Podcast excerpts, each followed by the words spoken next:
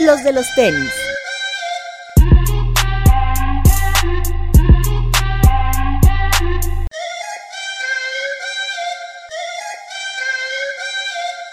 Hablemos de tenis, nada más. Y bueno, tenemos otro programa especial en los de los tenis podcast. Estamos muy Oh. contentos porque hoy estamos muy internacionales. ¿no? Sí, sí, sí. Entonces, vamos a presentar a nuestros invitados. JJ Kicks desde Puerto Rico. ¿Cómo estás, JJ? Tranquilo, quieto. Sebas desde Chile. Super fuego. Todo bien.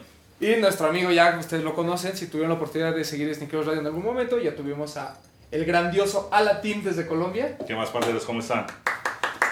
El crew, el crew, el crew, ¿no? no, Y no. estamos a unas horas de, de que se inaugure Dejando Huella, este expo que viene como a refrescar un poquito la escena de la, de la Ciudad de México. Siempre habíamos vivido con, con Sneaker Fever, que es- ya es un producto más que... Un estandarte del... Sí, no, bueno, o sea, es, es, Sí. es el icono, es a lo que todos aspiramos, ¿no? Si quisiéramos tener un evento de sneakers. Y viene dejando huella desde Monterrey, un evento mucho más pequeño, un evento que eh, ya habíamos platicado en otros programas. Lo comparamos mucho con los primeros Sneaker Fever, ¿no? Donde era más eh, un tema de revendedores, un tema de enfocado a la venta y no tanto a todo lo que hay alrededor de este mundo de los sneakers. Pero tuvieron, yo creo, un punto bastante bueno que fue el de invitar a estrellas internacionales como ustedes, que no solo son, yo los considero influencers en sus respectivos países, sino que además tienen esta ventaja de ser sneaker eh, conocedores, ¿no? O sea, saben perfectamente de, este tema de la cultura, saben distinguir perfectamente el tema del hype y la cultura. Entonces, eh, es un, eh, la verdad estamos muy agradecidos que, que se hayan prestado para este podcast. Nada más para tenerlos todos en, en retrospectiva. eh, acabamos de estar allá abajo, en- estamos en el hotel, de hecho, donde se están hospedando. Allá abajo hay una fiesta muy grande porque nuestro amigo Petit este, le encanta organizar fiestas. eh, y nos robamos a, a, Juegos, rifas y espectáculos. Exacto, entonces Nos nos robamos a, a la team, de la fiesta. a. Sebas y a JJ para, para este podcast. Entonces, agradezcanles, agradezcanles a todos ustedes que nos escuchan, porque aquí les cortamos un poquito el tema de... de Nosotros la- estamos todavía Yo con la. No, bueno, ustedes trajeron el vaso. por favor. Eh, lo, lo primero que me gustaría es que se presentaran con la gente, a lo mejor no todos los conocen, entonces, ¿a, a qué se dedican? Eh, ¿Qué hacen de sus vidas? ¿no? ¿A la team quieres empezar? ¿O quién quiere empezar? No, jefe. empiece a la team. Ah, bueno, sí. bueno. Bueno, mi gente, mucho gusto. Soy Alafim de Medellín, Colombia. Eh, los que no saben, llevo por ahí 8, 9 años pues haciendo YouTube, eh, tratando de crecer la cultura en Colombia más que todo, pero gracias a redes sociales y a YouTube eh, se expandió a Latinoamérica y obviamente muchos de mis followers, de mis views son de México. O sea, primero México y después Colombia Wow. así siempre ha sido y yo creo que la razón es por, pues obviamente porque es por estar al lado de Estados Unidos Ujú. tienen más acceso, llevan más tiempo y nosotros apenas estamos como arrancando. Yo aparte de todo eso que hago, se hace cada 15 días en Medellín unas charlas de sneakers, se llaman Sneaker Talks. Eh, hablamos de tenis, invitamos a todo el mundo que sepa, no sepa, la idea es educar. Y también estamos haciendo una feria, nuestra propia feria, que es la primera de Colombia, Sneaker Society, 15 y 16 de, de junio, ahí está la pauta. Pero no, es, todo es en pro de la cultura, hago consultorías con las marcas. Eh, yo me crié en Estados Unidos, entonces mi, mi enfoque, todo lo que yo sé, es porque lo viví, aparte tengo 38 años, o sea, no soy un peladito. No, te ves más joven, te ves más Sí, joven, amigo. gracias, gracias, gracias. gracias. Más joven que yo. Sí. Pero entonces eso, o sea, cuando la gente habla de Supreme, de todas esas cosas, yo en el 94 montaba skate, entonces pasé todas las etapas. Ok. Entonces cuando a mí me, me dicen una cosa, enseguida el disco duro busca y por eso eh, me, me ha ido muy bien en Colombia haciendo consultorías, capacitaciones a tiendas. Entonces estoy dedicado a eso y a la música. Muy bien. Eh, ahí, ya, poquito, cortico. No, además, o sea, si ustedes buscan en Spotify a la team, les sale una serie de éxitos muy memorables. Cosa muy bella. Vallenato, rancheras. Sebas, Eh, oye, me dejaste la vara muy alta. No, ¿por qué? Yo soy Sebastián Gutiérrez, mejor conocido como SEA3D en Instagram. Eh, soy youtuber. Creo que soy uno de los canales más potentes en términos numéricos tal vez no de contenido, eso depende de cada uno como lo vea. No, Pero, nos pasó a todos en, en par huevazos. pero, pero claro, o sea, yo empecé, yo me agarré un poco del, del contenido que faltaba dentro del mundo de YouTube. Yo empecé como Instagramer, eh, tuve la fortuna de estudiar moda en Londres, estudié cine de carrera en Chile. Se le nota, ¿no? No, bueno, Eh, sí. Y, y claro, me agarró un poco de todo este rollo de la moda. Yo quería hacer mi marca de ropa de streetwear en Chile. Y una de las cosas que me dijeron cuando estaba estudiando es que si la moda no estaba en, en mi país, que Chile es un país súper chico, o sea, piensa que Ciudad de México tiene 20 millones de habitantes y todo Chile entero tiene 18 millones de habitantes. Entonces tú te a pensar en esa, la dimensión, mi país es súper chico. Entonces yo tenía que volver a Chile a hacer conocida una moda que, no, que todavía no era moda, que esto fue hace 2, 3 años atrás. Y yo como que me encargué de esa misión y me hice responsable y el día de hoy, claro, superé a los youtubers mexicanos, superé a mis panas que tengo acá al lado, eh, como que me dediqué súper bien a buscar como la información que faltaba. Y con todo el apoyo, perdón, con todo el apoyo, en, Sí, sí. en hermandad siempre, nunca Sí. fue como que, ah, estés haciendo algo, siempre fue bien bros. Claro, o sea, eh, y yo trabajo de esto ahora. Al igual que Aladdin como que se dedica a hacer consultoría, yo también lo hago, trabajo con marcas, eh, estoy auspiciado por muchas marcas, no tan solo de tenis, sino que también como de lifestyle, porque todo lo que yo hago gira en torno un poco al estilo de vida que tengo, viajo mucho, eh, tengo la fortuna de que incluso mi novia comparte los gustos que tengo, hace lo mismo que yo. eh, y está bueno, donde yo estoy como, yo no me considero un OG, sino yo llegué más bien al tema de los tenis o a las zapatillas, como decimos en Chile, por, por la moda. Y yo estoy como entre este, este límite entre los hypebeast y los OG. Yo estoy ahí al medio. Que, que esa es Buena- una buena muy posición. difícil, ¿eh? Sí, Sí, exacto. estoy Pero justo no- al medio. Como que, claro, yo en Chile comparto con, como, no sé, ustedes, Aladdin, eh, yo tengo mi Wasafu, yo tengo Wasafu que es como un OG así, hardcore, que tiene mucho conocimiento, una persona que yo puedo sentarme toda la noche a tomar whisky y son las 6 de la mañana y sigue hablando y hablando, yo aprendo, aprendo, aprendo. Ahí yo pensé, yo tomando whisky. que se siga ese güey, ¿no? Sí, güey. No, pero, pero estoy justo en ese límite, como que represento a dos generaciones, como que... Y después. Claro, estoy así, estoy al límite. Yo tengo 30 años, y igual pasa mucho en la cultura latinoamericana, es que, Claro. es que yo considero que la gente que está representando el tema del, del streetwear y los sneakers, somos, yo considero que somos viejos, o sea, el consumidor nuevo, o sea, el consumidor que, que le gusta Supreme, que le gusta Off-White, tiene 15 años, 16 años, 17 años, 18 años. No somos nosotros, pero nosotros somos quienes tenemos los medios, las capacidades eh, para representarles. es- para hablar. Y, y es algo muy de, de- de los youtubers, ¿no? Sí. Me, parece que no importa la edad que tengas y el contenido que hagas, eh, tu audiencia siempre es muy joven, pero muy. Claro. ¿no? Aquí en México hay una cosa que se llama Elliot Awards, que son eh, premios a los influencers Claro. y youtubers. Y tuve la oportunidad de ir a uno. ¿Qué ganaste? No, absolutamente nada. No, no, lo que pasa es que la la empresa donde trabajo los patrocina, entonces me invitaron y te das cuenta, o sea, yo estaba como, como espectador y eh, literal parecía escuela secundaria porque adentro había puros niños de 15 años Claro. y afuera los papás esperándolos, ¿no? Entonces, ¿Tú sabes sí es un contraste muy interesante. Sí, sí, Bueno. claro. No, a mí no me dejan salir tan noche, de, de por sí soy idiota, imagínate yo solo en la noche. Claro. J-Kicks. Mi nombre es JJ Kicks, 360, youtuber, um, boricua de Puerto Rico, pero criado en los Estados Unidos desde los 9 años. Y mano, este, yo soy persona que siempre me ha gustado. Y cuando venía en el avión estaba pensando en mi primer par de tenis que mi mamá y mi papá me lo compraron cuando yo tenía como algunos 5 o 6 años. Eran los Reebok, uh, The Pumps, Oh, con el que tenía la bolita que... Sí.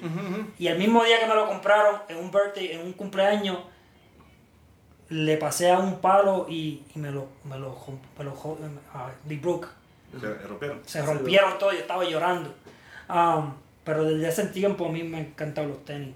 Um, fast forward, como le doy para adelante 15, you know, 15 años, um, la cultura de los Estados Unidos, ya ustedes saben, Nueva York, um, Los Ángeles, Miami. La cultura, yo no sé, si- yo no quiero decir, bueno, como que empezó en los Estados Unidos. Um, no, empezó. empezó la Claro, cultura en los en Nueva Estados York. Unidos. Pero la manera que yo me metí a YouTube era porque yo veía muchos YouTubers americanos y vi un vacío en la, en la comunidad hispana. So, a toda esta yo estoy pensando, pues voy a abrir un canal yo de YouTube, porque estoy viendo todo, todo el mundo haciéndolo en inglés, pero no hay nadie en español. Claro. So abro mi canal, hace como algunos 5 años atrás. Tan pronto abro mi canal, me encuentro el canal de Athim. Y yo le tiro un email al hombre, y le, I don't know if you remember, Ya, yo, vale. le tiré a ver si me daba una ayudita, porque en sí para ese tiempo estaba tú y ya no creía que... Ya, Sneaker fan. No, Sneaker Family vino después. Pues, bueno. Um, el Gene, Ah, de que- aquí. eh, que de, de aquí a primero. Ya. Ujú. Él estaba también, pero no estaba como que muy activo ese tiempo. So, y después de, de- de yo vino Sneaker Family, que Sneaker Family fue una de las personas que, que trajo más Supreme. Ya Athim era clásico, tenía un poquito de todo. Sneaker Family, ahí trajo Supreme, Palace, Por el acceso en Londres a por todo el el acceso en Londres. Y yo, bueno, yo... Tigre Family Fuego. Ese, ¿no? Sí, sí. Sí, ese mismo. español. súper buena persona, mano. Um, y gracias a, a, a, a, a Thim y, y, you know, yo le doy muchas gracias a mi panita. Um, estamos aquí, mano. Estamos en México. Yo nunca pensé que mi canal de YouTube me iba a traer a México. Um, ha sido un, un tiempo difícil, ya que me he quitado un par de años. Vuelvo, me quito. Pero yo soy un hombre de familia, ¿me entiendes? Y lo que está pasando con la cultura hoy de los chamaquitos es que se creen que, que todo tiene que ser hype. Y yo soy persona que yo no puedo estar comprando hype. Yo tengo esposa, tengo tres niños. Con todo lo que sacó de la maleta, no puedo estar comprando hype. Ahori- Ahorita nos presumió varias cosas. donde yo digo, bueno, pues ¿qué, qué él piensa del hype, ¿no? Igual yo estoy Eso no se da todos los días. Eso no se da todos los días. Calceta 2, güey. Sí. Pero ahora mismo en el canal lo que estoy tratando es incorporar un poco de hype. Ya que vino una persona de Chile y como que le rompió el Culo a a todo el todo. mundo. No voy a decir nombre, pero. ah, Y vengo del culo del mundo. Sí. Pero ahora mismo, mano, este, como que el boom de streetwear um, y de sneakers en, en, en, en, en la comunidad en la, com- en la comunidad hispana, como que está azotando. Lo que más hace aparte de eso. ¿Ah? Que faltó eso. ¿Qué Que más? tenga que yo tome las riendas del. No, no, adelante, Alatim. Tú eres el invitado de lujo. ¿Qué, ¿Qué más haces aparte, Aparte. de...? Tu Los- día- Trabajo. Oh, ¿Por qué pagas tu off-white? Este, soy este técnico de computadora. Ah. hacker, a.k.a. hacker. Exacto. El, el de los bots. El de los bots. Todavía algún día, algún día me tiro para hacer unos cuantos bucks. Pero eso es como yo me gano este um, el pan de cada día. Bregando en computadora, haciendo mi canal, este, mis videitos de YouTube. Y nada, y rompiendo. Ahori- Ahorita que, que platicamos de, por ejemplo, tú en, li- literalmente estás en Estados Unidos, ¿no? Independientemente que tu público sea más hacia el mercado hispano eh, y sobre todo la gente de Puerto Rico, tú que estás en todos lados, ya ni, ni platicamos, ¿no? Igual que Al.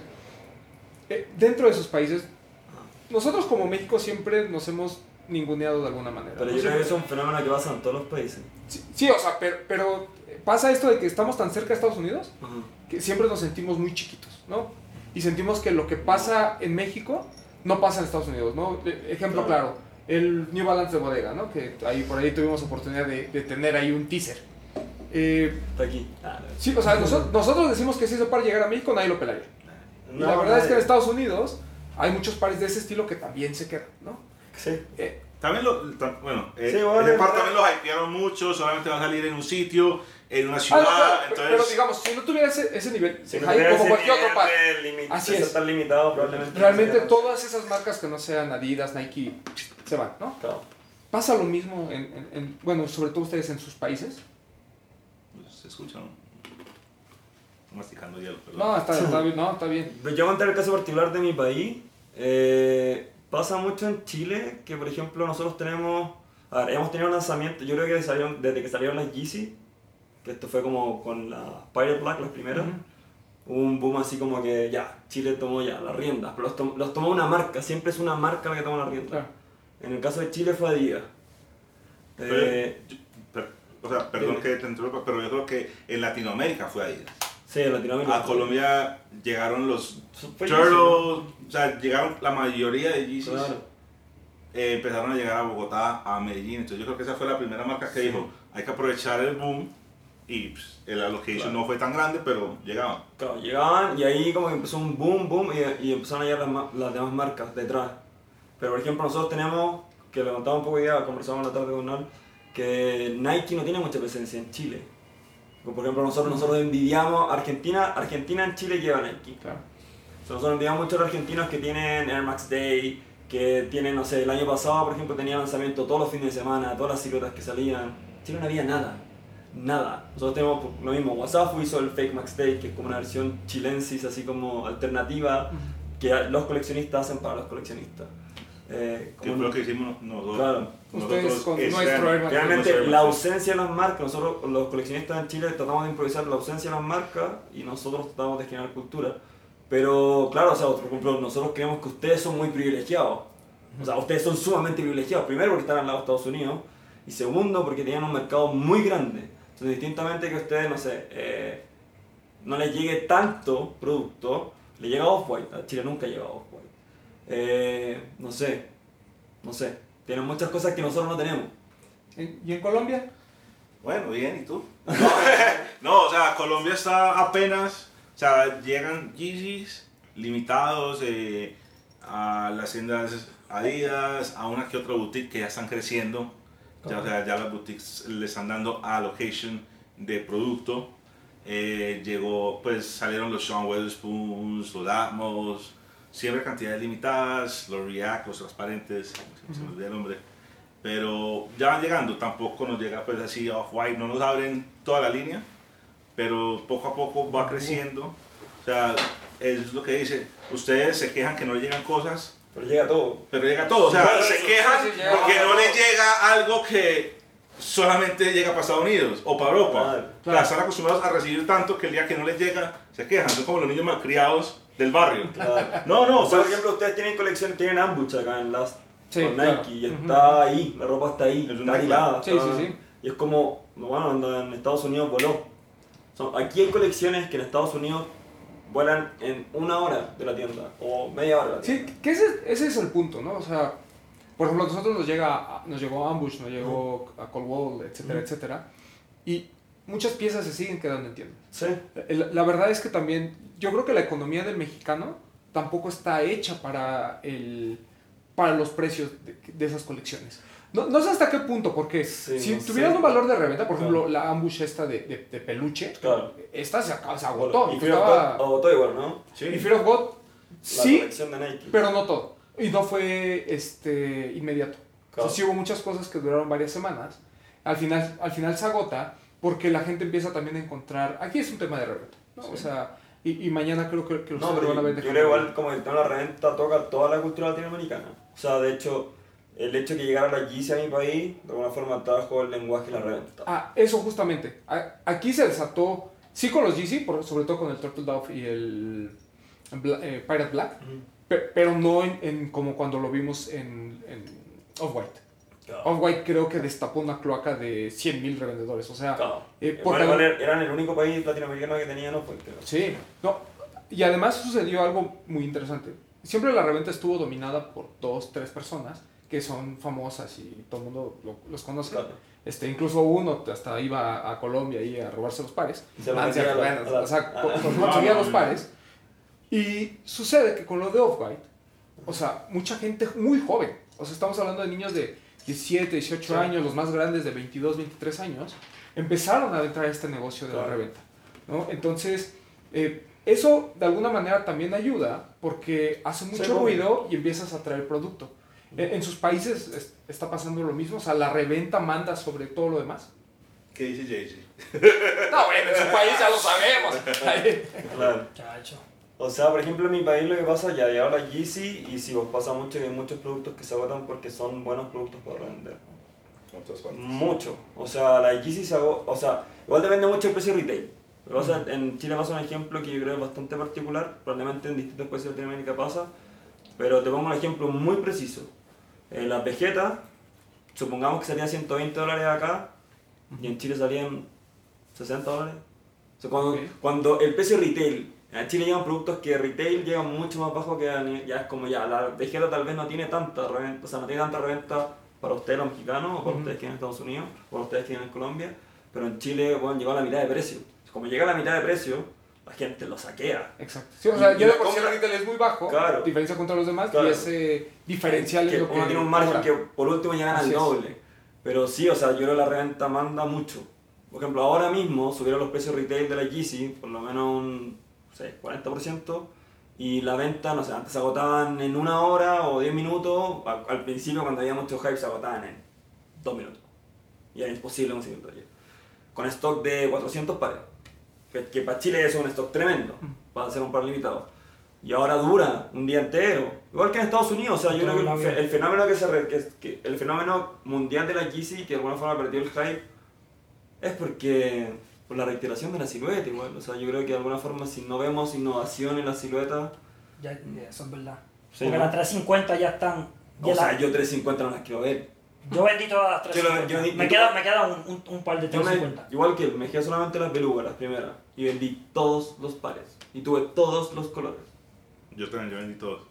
Yo me quedé con uno. Vendí todos. Los clays que salieron Los ahora. Turtle, los Pirate Black. Ah, no, yo me quedé con las B1. Yo las B2 las vendí todas. No, la B1 vendí me quedé con las Pirate Black y con las Moonrock. Ok. Que las Turtle no llegan a Chile.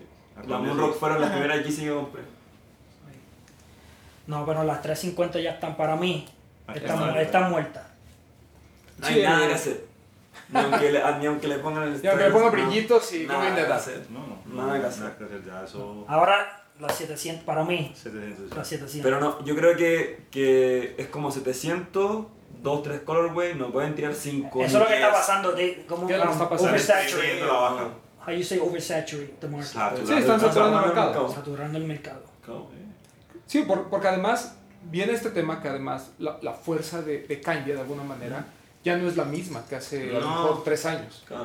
O sea, la, ener- la energía de él como, como personaje, eh, ah, nosotros lo, lo escuchamos en ComplexCon, eh, Claro. que, que ahí también tuviste la oportunidad de estar, decían esta parte de, si Kanye no trae energía, Adidas tampoco la tiene y por lo tanto los Yeezys se van a empezar a quedar en los estantes. Sí, Y eso es lo que está sucediendo, independientemente de la sobresaturación.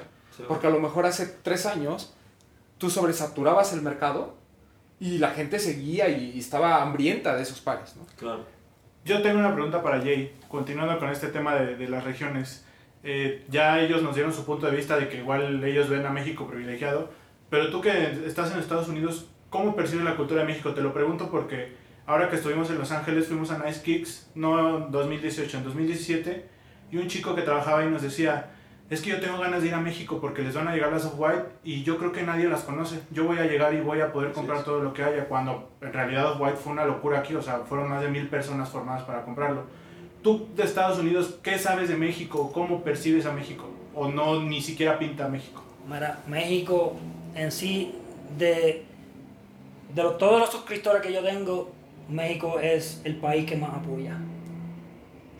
México, y no porque, los, eh, porque estamos en, este, se va hasta aquí, pero México, Chile, y después ahora Puerto Rico y otros países me están apoyando mucho.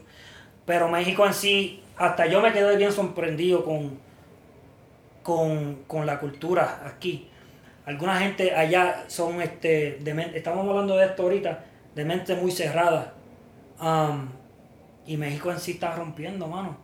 Aquí yo miro la moda y cuando le estaba diciendo a todo el mundo que venía para acá para un, para un show de sneakers, la gente me, me miraban como que vas para México para, para un show de, de sneakers y de ropa. Lo, you know? y, yo, y yo, sí, mano. Yo dije, la gente de México, la ropa en cuestión de streetwear, en cuestión de, de, de tenis, están partiendo. Aún yo, yo vivo en Boston y aún la cultura de, de, de streetwear y de tenis no, no es como aquí. Aquí como que la gente tiene un, un amor. Y no lo estoy diciendo porque estoy en México. No lo estoy diciendo por eso. Es, por, es la pura realidad. Y es, está la cultura. Y esto yo lo, yo lo, cuando yo empecé mi canal de YouTube, yo dije, ¿cuándo va a dar, cuán- cuándo la gente de Latinoamérica va a ver, you know, cuándo va a llegar este, este, este, este boom aquí? Y lo estamos viendo ahora, dejando huellas en México, en, en- en- Ciudad de México, sobre 3.000 a 5.000 personas. You were- you know, hace un par de años no íbamos a ver eso, ¿me entiendes? Pero la pregunta también va mucho, en Colombia pasa lo mismo. cuando salieron los GC, los Turtle Dogs, el revendedor que, que dijimos, me habló. No, para ver, para, para, para armar gente. Y yo, no, pues los O padres sea, se van a quedar aquí. O sea, va en escaleras a, Estados Unidos, México y en México hacemos lo mismo con Latinoamérica. ¿no? Sí, o sea, y mucha gente cuando ese lanzamiento, por, no sé, pues por yo tener el, el canal y todo, me decía, voy a ir porque van a salir. Y yo, no, o sea, aquí hay gente. Porque yo, yo cuando empecé mi canal también pensaba eso. Porque era mi círculo Claro. y mi círculo, dos o tres de pronto, les gustaban, pero el resto, pues, normal. Cabrón. Pero a raíz del canal de todo, fue saliendo gente, "Ay, a mí también me gusta esto, qué chévere. Entonces uno sabía que se lanzaban y había gente. O sea, no es como que, ay, voy a ir a Colombia porque no hay nadie, nadie conoce, son unos indios entaparrados. Claro. No. Entonces, Ah, esa es la cosa. ojo con eso, porque por ejemplo en el caso de Chile, cuando empezó el tema de la Yeezy, había un desconocimiento, se agotaban los para igual, pero te voy a decir que yo me, inscribí una yo me inscribí en la rifa de todas las tiendas que la estaban vendiendo y salí con 5 pares de Yeezy gan- ganador, o sea, era Sí, tan claro. bueno. Y en Perú, bueno, o sea, había stock de sobra para regalar en las primeras Yeezy. No. Después empezó a crecer la cultura del, como de la, de la reventa. Sí, incluso aquí el Turtle Dove, yo me acuerdo, con este revendedor, con, con Venado, eh, Ah, bueno. yo le dije, oye, ¿sabes? Yo me ac- me acuerdo perfecto porque un día en la mañana yo le dije, oye, este, ¿sabes cuántos pares llegan? Y me dijo, no sé, voy a poner un número, no me acuerdo, 70. Y le dije, ¿cuántas personas me formas? Me dijo, somos 50. O sea, si llegas ahorita, eh, encuentras par. Digo, ya no fui ese rollo, este, lamentablemente. Lamentablemente, bueno. Pero ta- también te empiezas a dar cuenta que en México no estábamos en ese momento en, en esta locura. ¿no? Claro. Eh, me parece que el, el- el- los hypebeast Ajá. también han venido a, a cambiar un poquito el molde. ¿no? Eh, decía Sebas que tú estás en esta parte En medio. en medio. Sí. ¿Cómo se puede mantener uno en medio? Es súper difícil.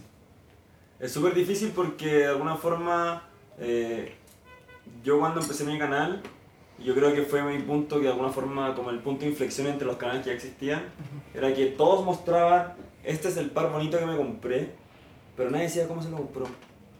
Y yo hice eso. Yo me dediqué los primeros videos a decir como cómo comprar, cómo comprar Supreme, cómo comprar Babe. Yo Tiene tengo un- paciencia. yo tengo un know-how absurdo. Yo, yo tengo 30 años y compro por internet a los 13 años. Yo nací con un computador porque mi papá ingeniero en computación. O sea, yo tengo computadores desde que tenía así un, un disquete adentro. Yo, conozco, yo sé mucho computación. Y estuve muy metido como en temas desde que salí en internet, cosas nada como... "Eh, eh, eh, eh". Sí, Ya. claro, claro. Y compraba, y, y com- wow. y compraba por internet siempre. Entonces hay un conocimiento atrás del tema de las aduanas en Latinoamérica, acá en Chile.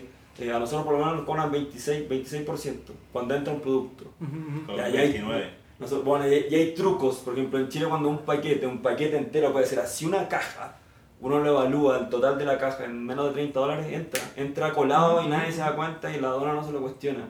Pero eso fue un conocimiento que fui adquiriendo con el tiempo. Comprando tonteras, comprando poleras, playeras, eh, camisetas. Me gustaba mucho la lucha, la lucha libre cuando era muy pequeño y claro, compraba como cosas de la WWF. Y ahí empecé a probar, a probar y hasta que empecé a agarrar un know-how que ni siquiera era como tanto de, de zapatillas o sneakers o ropa, sino que era como cómo comprar por internet. Y creo que la primera barrera que había que romper con el latinoamericano era que dejara de tener miedo a comprar por internet. Muy cierto. Eso pasa en México. Sí, ¿no? O sea, la gente tiene mucho miedo de comprar. Incluso StockX, que Alatim seguramente compartirá esto conmigo y, se- y seguramente ustedes también han recibido estas preguntas. eh, para la gente, ima- imagínate, a nosotros se nos hace muy fácil comprar por StockX, ¿no? Eh, De cierta manera. sí. Eh, hay mucha gente que se le complica. Sí, o sea, desde el uso de, de- de tener una tarjeta de crédito, PayPal, etcétera. O sea, Ah, StockX es, es algo, miren, aquí nos está presumiendo. Lo bueno es que no le gusta a Jaime, ¿no? No o sea, él no, tiene, que es hombre de familia. Au- Aunque lo que va de este año, hoy, soy, hoy soy muy high. Tengo dos pares en la maleta. Ah, no, bueno, sí, ya, lo acabamos de ver. StockX es otro, Sí. otra bestia ahora mismo. Sí, No, eh, transformó muchas cosas. Democratizó la reventa. Sí. Demo- creo ex- yo. Exacto, esa es la palabra. Para todos lados, para que, para que compre cualquier revende. Pa- Porque eh, yo, sí, yo sí, sí. lo admito, yo te puedo decir que yo he vendido más de 110 pares por esto. Sí. Mm, Y ahora mismo, ahora mismo yo voy a los sneaker Sí. shows y como que no quiero comprar. Porque sé que en StockX voy a conseguir un precio. Claro, Uno va a ver nada más el producto en mano. No, o- o- No, y Ah, manda mucho, por ejemplo en Argentina, yo que estoy en Argentina, indistintamente que Argentina esté mal económicamente, la reventa se maneja por... Todos manejamos la reventa por el precio que está en StockX. Es lo que cambiamos la guía de precios de Flight Sí. Club por la de StockX, ¿no? Es Que que es una, Flight, Club es mucho más baja. Flight Club quieren acoger a todo el mundo. Claro. Pero estás de acuerdo que era... Era la referencia. Era la referencia, o sea, Sí, los sí. vendedores se fijaban en los precios de Flight Club. Y hoy en día ya es StockX. StockX. No, y- y- pe- pero ese miedo a, a comprar por internet es lo que mantiene vivos a los revendedores, digamos, Sí, obvio. independientes, ¿no? Sí.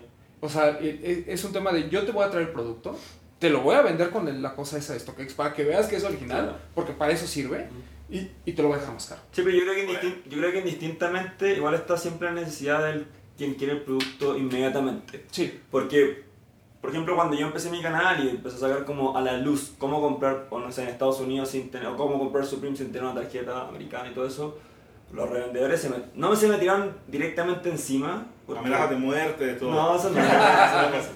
No, no, pero sí mucha gente, como muchos revendedores se asustaron porque yo estaba revelando sus secretos finalmente, ¿no? Sí. Eh, pero igual, o sea, hay tiendas en reventa en Chile que funcionan súper bien, muy bien. Claro. Y es porque el, el, cliente, el consumidor finalmente quiere el producto inmediatamente. sí, y, y Es también... como, es como es la camiseta que estaba vendiendo recién, una baby. Que claro, onda, indistintamente que, que tal vez le pongan, no sé, 30 dólares encima, el producto lo tienes ahí. sí, y, y hablando de... Entonces, entonces siempre, entonces También. pa- patrocinador oficial. entonces por más que uno, por más que yo enseño o todos enseñemos cómo comprar por internet o, o utilicemos StockX, la reventa nunca va a morir porque siempre va a haber un consumidor o uno que, eh, que es ignorante o dos que tienen la necesidad y el dinero para comprarlo inmediatamente. Y incluso el tema del, del tallaje, ¿no? o, o de pares que no llegan, el, el saber si realmente vale la pena pagar un sobreprecio, Claro. creo que a mucha gente limita. Lo que ve, por ejemplo, lo de Vape. Claro. O sea, los tallajes son tan extraños a veces que la gente dice, yo no me voy a arriesgar porque no sé ni siquiera si me va a quedar y después para venderlo es un problema. Eso es lo que Sí. pasa. O, o- o no sabes cómo moverte, dices, yo no quiero problemas, mejor me espero y voy a una tienda como Arrival, por ejemplo, que tiene tienda física, etcétera, y, y te lo pruebas. Mm. Eh, esa, esa es la otra parte. Eh, estaba- están ustedes aquí en México, ya medio los llevaron a conocer este Soul. Los, ¿Cuáles son sus primeras impresiones de, de México? Yo no he ido a ninguna tienda todavía. Ah, ya, ya llegar. Ya, ya, eh, Eh, yo creo que uno, yo tenía mi expectativa igual. Como que yo desde, desde mi cuenta de Instagram mirando a Last y que le llegaba todo. Y claro, igual tuve la fortuna de ir a Monterrey, entonces ya tenía más o menos una idea. Y yo creo que sí, cumple mi expectativa. O sea, yo creo que en Chile no hay tiendas así. No hay una tienda como Last. No hay una tienda como Soul. No, no hay un tier No. no hay tiendas no, de, no, de no. reventa. Sí, no, sí. o sea, sí, sí hay tiendas de reventa, pero, pero, pero por ejemplo Last es una tienda que es, es categoría boutique, premium, ¿no? Sí, como sí, la sí. categoría más... Es es de zero, eh, Night Lab Y y, Consortium. Ya, ya, Tiene tope, todo. todo. Oh. Tope. Sí, entonces eso no se ve en Chile. Y, y también el tema como la inversión de las marcas. Ujú. Hay una inversión en la cultura. O sea, la colaboración de Tommy por Coca-Cola acá. La colaboración de Tommy por, por, por Coca-Cola, verla en una tienda y que, y, ¿cachai? En el primer piso teníamos Tommy por Coca-Cola y en el segundo piso teníamos Nike entero. La- un piso entero. Y es como, wow, eso no pasa en Chile. Nunca, o sea, tal vez pase. Yo sé que hay como pequeños proyectos secretos que no voy a comentar, pero probablemente hay una boutique. Hay, existe una boutique pronto que se estrena este mes probablemente si, si esto se si esto se escucha en abril probablemente en abril en Chile se abre una tienda que va a tener como drops Del, del más whisky. le- limitado limitado pero pero claro es como yo no sé si la tienda chilena que se va a abrir va a seguir estos ejemplos Ok. y finalmente es como, somos un nicho, indistintamente sea Colombia, Estados Unidos, eh, México, Chile, somos un nicho. Y que las marcas inviertan tanto dinero para ese nicho, porque finalmente, ¿nosotros qué hacemos? Eh, ya, yo ando con una zapatilla de 350 dólares. Eh, Entonces hay con una Off-White que ahora debe costar más de 500, 600 dólares. Como nosotros eh, somos la punta de una pirámide, ¿cachai? O sea, somos como el consumidor premium y a las marcas le interesa lo que está acá abajo. Claro, el consumidor la masivo, claro. Pero no necesita. Y yo te lo digo porque yo trabajo en marca. La marca no necesita a nosotros porque nosotros somos la bajada de ese público. La persona, que, claro, la persona que no se puede comprar la Yeezy o la 4D o etcétera, se compra eh, la Night Jogger, no sé, Por ponerte un ejemplo. Porque lo toma Luma. Sí, o sea, al final seguimos siendo un cliente cautivo, ¿no? Sí, o sea, no necesitan. Y Así nosotros es. no necesitamos a ellos. Bueno, eh, yo vine el año pasado eh, y también pues tenía ya relación con Camilo y obviamente, afortunadamente, eh, por temas de redes sociales uno ya no está extraño a nada que pasa. Por ejemplo, tú de un año para acá, ¿cómo, has visto, cómo viste el crecimiento? ¿Qué, qué, qué viste diferente ahora que estás aquí otra vez? No, pues nada, pues está igual. Obviamente va en ascenso, pues eh, estoy viendo que ya hay otras tiendas que están llegando a ese tier zero casi, que le está llegando drops, que tienen instalaciones en las tiendas, como Soul. Entonces, uno ya va viendo más. Eh, toca hacer la ronda completa para ver cómo está, digamos, un 99 Problems, cosas así. Pero yo creo que igual uno no está extraño a lo que pasa en México porque ya, pues, el Instagram lo dice Sí, todo ¿no? y ya pues uno ve, ya le llegan eh, cómo estuvo el lanzamiento de Off-White, la pelea, quién sacó el cuchillo, quién no sacó el cuchillo, quién, quién mató a quién, ¿sí me entiendes? Entonces un Cuando, reloj, cuando marcaban los, los, Sí. los No, pero cuando digo, es eh. interesante conocer el punto de vista de ellos porque nosotros mismos no valoramos a veces, ¿no? Porque nosotros es kit, bodega, eh, 24 Concepts, ajá. concepts, cuando son tiendas que son un cuarto de lo que nosotros tenemos aquí en Lost o en Soul o en... Sí, incluso eh, nosotros siempre hemos valorado muchísimo el tema del espacio físico. Sí. O sea, creemos que Lost y, y Soul está a la altura, digo, ya lo conocerás, JJ, este, pues, disculpa, Ma- pero, ya pero son tiendas muy grandes. O sea, Sí. yo me acuerdo que, eh, no sé, eh, cuando fuimos a, a Concepts en Nueva York, o sea, realmente es un cuartito, ¿no? Sí. Y, y to- casi todas son así. San Alfred es, en Chicago es, es pequeñita. En Los Ángeles, por ejemplo, que, que- que ya tuvimos la oportunidad de ir, eh, la nueva kit es espectacular, Claro. pero siento que a nivel espacio no le piden nada a ninguna de las que nosotros tenemos. por ejemplo, Food Patrol en Londres, así. Es así. Mm. Sí, Sí. pasillo. Creo que la más grande de Miami es Shoe Gallery. Que es, que es- Ah, es- claro. Shoe Gallery es muy grande, pero ha ido creciendo. Es una tienda que lleva casi 40 años, porque era literalmente, pues, botas de cuero, zapatos de cuero. Y cuando Danny entró, él empezó a hacer ese cambio para tenis y empezaron donde estaban, se expandieron para toda la esquina. El, JJ, a lo mejor la, la pregunta puede sonar, no sé si redundante o absurda, pero la comunidad latina en Estados Unidos, ¿está al nivel de la comunidad en Estados Unidos en cuanto a este tema? No. ¿O está más cercana a lo que somos como, como latinos? O sea, como latinos. Sí. No, no es lo mismo. Ahora mismo, poquito a poquito está creciendo. En cuestión de la comunidad, comunidad este, boricua, porque yo estoy más cercano a esa comunidad de puertorriqueños, un, po- un poquito, poco a poco se está, está creciendo gracias a, a Bad Bunny, gente como Bad Bunny que los ven a ellos usando Supreme, usando Off-Whites. um, Ahí ya entra la moda. O sea, el No, consumidor no. que entra a esa vuelta por moda, no por cultura. no por gusto. así es. no por cultura. Pero no, en mi, en mi área, en lo que es Boston, Massachusetts, mm, la cultura en cuestión de, de los hispanos, y um, no es lo mismo. Sí, siempre Yo difiero mucho con, con ese concepto. El solo hecho de que la persona más conocedora de tenis en el mundo, o sea, Bobito García, Boricua, Boricua. la persona, para mí, no sé, pues ya, ya me... tuvo la semana pasada aquí. Sí, yo sé, no, no me digas. Eh, para mí, Bobito, porque eso pasa con, igual que con el hip hop. El hip hop es de los negros, de los pero el latino estuvo ahí, a la par. Se Sí, creó sí. junto. No es como que, ah, llegó el latino. No, el latino estuvo ahí con los morenos haciendo el hip hop. Lo mismo pasó con el sneaker game. Pero, pero yo, perdón. No, eh, eh, eh, y también la, la facilidad de encontrar pares. Todo el mundo tiene Jordans, como so, no le importa, no le importa. Ya hacen como dos o tres años atrás el hype de Jordan, todo el mundo se sell out, sell out, sell out. Ahora no tanto. So, ahora todo el mundo como que está bien acostumbrado a tener Jordans, que es como cualquier otra cosa. Pero siempre, siempre fue así, casi. A Yo me a acuerdo de 2004, Jordan, no sé si ganan eso, pero igual me molesta un poco como la sobreexplotación de la Jordan 1, así como que me parece absurdo. Pero es lo, pasa lo mismo en todas las marcas. Toca exprimir el último centavo a cada cosa, a cada tendencia, a cada trend. Sí, además yo creo que el tema del, del Jordan 1, Ajá. de alguna raz- eh, por alguna razón es, es la única silueta de Jordan que la gente asocia con que se ve bien, que no parece un Jordan, Claro. ¿sabes? No, sí, obvio, obvio. O sea, la carencia del Jumpman le, le ayuda muchísimo. Sí. Es, es un paratemporal, los materiales ayudan. Eh, y cuando piensas que ya... No, y cuando piensas que ya hay una sobreexplotación, viene una colaboración con Junior y te empiezas a pensar, de, esto todavía tiene, ¿no? Eh, eh, ¿Cómo explotarse? Pero ese fenómeno se dio estos últimos años, ¿no? O sea, yo Jordan Sí. 1 no había visto, o sea, hace años atrás no había visto así como, no sé, Claro, 10. güey. Hay como una colaboración de Jordan por mes, de Jordan 1 por mes, Sí, que ya sí. Ahora, ahora. ahora. sí. Sí. De- después de, Pero, de eh, los la, y la van a matar, yo creo.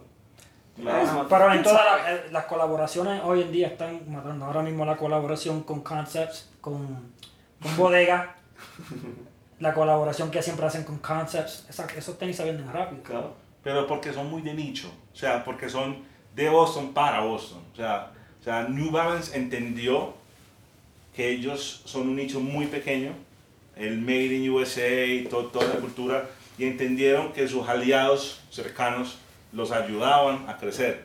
Bodega, Concepts. Y por eso uno ve tanta colaboración con, con esas dos boutiques.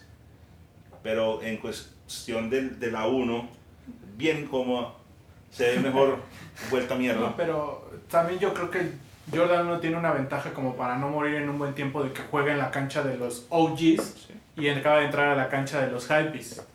Entonces, Es, Creo es que el, es el Sebas de los Jordan. exacto. Creo que eso le da. a mí me pasa ahora, que a mí me gusta, de hecho, de hecho las Jordan que me gustan son la 1 y la 4, probablemente porque se ven mejor puestas Ujú. y porque están más relacionados con el mundo de la moda, pero igual me pasa mucho que, que yo siento que ya está pasando, o va a pasar lo de las 350, que va a llegar un momento que vamos a ver tantas colaboraciones. Claro, ustedes lo dicen porque son OG, pero yo lo creo que finalmente el consumidor real, el consumidor real es el consumidor joven, y eso no lo Sí. olvidemos. O sea, ¿por qué yo voy a querer tener cinco pares a menos que sea petito o que sea cabeza tenis, pero ¿por qué va a querer tener cinco pares de Jordan 1? No, pero no es, o sea, no va a morir No, la no, Jordan no. 1 porque la Jordan 1 se queda parqueada siempre. obvio, O sea, la- las SEO, las, las clásicas se quedan ahí. Tú las en todos los outlets. O sea, no es que va a morir porque no se vende. La Jordan 1 no se vende. Se vende es el collab. Claro. Siempre. Sí. O sea, tú puedes ir a cualquier boutique en Estados Unidos, un Foot Locker, lo que sea, Y y, encuentras la Jordan 1. Bueno, Sí, que fue lo que pasó con los últimos colores, ¿no? El, el Turbo Green, el Crimson, Sí. ¿no? todos estos. al- se empezaron a quedar porque la gente decía, no, espérame. O sea, si ya sé que viene una colaboración de Sí, Travis no, Scott, eh, no sé, o- incluso los colores, creo que es los colores OG, ¿no? Las colaboraciones casi al mismo nivel y todo lo demás. Porque también hay Jordan unos, de unos colores espantosos que Claro. ahí van a vivir en los outlets. Y los mid también. Los No, Mets, no, los. Mets deben, deben dejar de hacerlo. Sí, sí, Sí, eso no sé por qué lo hacen. Bueno, mentiras, uno sabe por qué lo hace. Sí, sí, Porque claro. hay gente que no tiene para los ciento y pico, tiene para, para comprarlos. ¿Uno entiende? Son, son mid, ¿no? Sí. Y, y están los low, o sea, también. Que ahorita con el tema de Travis probablemente se hype un poquito la silueta low. Ah, Yo soy fan de los Jordan 1 low, No. pero... No, ¿qué? No. ¿Te gustan los Jordan 1 low? No me gusta el uno No, ¿te normal. gusta el Jordan 1? No es Ah, no, sí Ah, bueno. a sí sí es el más duro, el uno. gusta, a mí sí. Sí, yo siempre que tengo un uno lo, lo, lo termino vendiendo. Yo, no- me los prenda y me los dejé y no. O sea, lo único uno que mantengo. Sí, a mí me gusta. Sí. Yo, yo soy eh, como a veces team a la team, porque a mí no me gustaba el Jordan 1. De hecho, lo, lo platicaba el otro día que me estaba arreglando mi cuarto y de repente me topé que tengo, no sé, 18, 18 pares de Jordan 1. Pobre, sí. No, pero espérame. Sin pero, calzado. no lo, pero pregúntame cuáles uso. No uso ninguno. Ninguno. O sea, uso los low. O y sea, uso yo, el yo el par de Jordan 1 que lo he usado tres veces y lo tengo hace 3, 4 años. Wow, Sí, no, o sea, son cosas que y, y- están y es ahí. verdad, yo igual comparto y son incómodos. O sea, a mí el tema de como el tobillo a mí me incomoda un... Y Casi que yo los sueltos. Casi, todos. casi todos los Jordan son. A, a mí, un, uno de los muchachos de, de mi canal, unos suscriptores, se enfogonó conmigo porque yo dije que los Jordan eran incómodos. Y yo le dije, yo, en el video yo dije, la persona que diga que los Jordan son cómodos, están mintiendo. Ah, pensé que ibas a decir usaban tacones. Yo se lo dije, mira papi, no, los Jordan no son No son cómodos. No son cómodos. Como A mí me 95, gusta más como la por 95. cómo se ve. Cómo se ven, se ven brutales en pie. Exacto. Claro. Pero Para ah, un día de trabajo todo el día caminando. yo, yo lo uso para el trabajo. Pero tú no caminas todo el día. No, yo estoy parado. sentado en. No, no, yo estoy parado todo el día. Pero Y hablando de eso, una de las razones que ahora, hoy en día, yo estoy comprando tenis diferentes es por el hombre aquí. ¿Por Aladdin? Ahí. Pero si Yo- no compras yo- nada nunca. Yo siempre. No, yo, chécate, chécate, chécate. Yo siempre compraba, yo siempre era Jordan, Jordan, Jordan, Jordan, Jordan. Y un día estamos hablando por WhatsApp y me manda la, el NMD, el OG NMD, con, la, con el rojo y el azul. Y yo le dije, nada, eso no me gusta. Y, y, y también la- el mismo día, este, en un group chat me tira a Sneaker Family también. Y desde ese entonces, Yo ese release compré por ahí cuatro pares. Del NMD. OG, sí. desde ese tiempo yo era bien, yo era más que Jordan. Jordan, Jordan, Pues Jordan. para vender. No compraba nada de Adidas. Vans, los Vans siempre me han gustado. Pero en cuestión de runners, por, por, por así fue que me abrió la mente y yo Sí. dije, ok, Ya que estamos en estos temas, ¿cuál es su silueta favorita? O sea, ¿cuál es tu par favorito? Jordan 1. Jordan 1. Sebas. Yo, mi silueta favorita. Qué difícil pregunta. Eh, Los 4D. no, no, no, no. No, no, yo creo que una, una co- igual voy a hablar como justo, como estoy al medio, me gusta Ajá. mucho una colaboración que tengo que Acronym por una Air Force Lunar, es una Lunar Force en verdad. Sí, claro. Bueno, Muy bueno. que es la primera, la que era multicolor. la de multicolor. Sí. Esa es muy buena. Eso me gusta mucho. ¿Cuál a ti? Para ser bien OG, el Air Max 90 Infrared. Infrared. Ah. No, yo pensé que iba a sacar el patrocinio. No, mira, New Balance 9. Disponible No, Pero tú siempre, ese, tú siempre lo dices que el, el 90 Infrared Sí, no. es tu favorito. Pero Sí. uno buscando fotos, yo tengo fotos, una foto. Ah, la foto que monté en esos días con Biker Shorts, Ah, sí, pues tenía unos Balance. están pegaditos, están bien pegaditos. Sí, sí. Muy buenas piernas. Pero ese, ese se me olvidó, el, es el 8 algo. Y precisamente Ronnie tiene colaboración, que es el Brooklyn Bridge, de- de- con ese número. Y es un par que yo dije, wow, se me había olvidado cuando vi la foto. Claro. Y son pares que uno dice, mira que es que uno de peladito usaba ciertas siluetas. Y ya con el tiempo se va dañando y se va cambiando por ahí, por moda, por lo que sea. Eh, en el caso de, de JJ y tú tuvieron una, vamos a decirlo, su educación es más gringa, ¿no? O sea, más, más norteamericana y por eso les llega todo este tema de los sneakers, donde ahí nació la cultura. Nosotros en México la mayoría la adoptamos del básquetbol. ¿Cómo fue en Chile?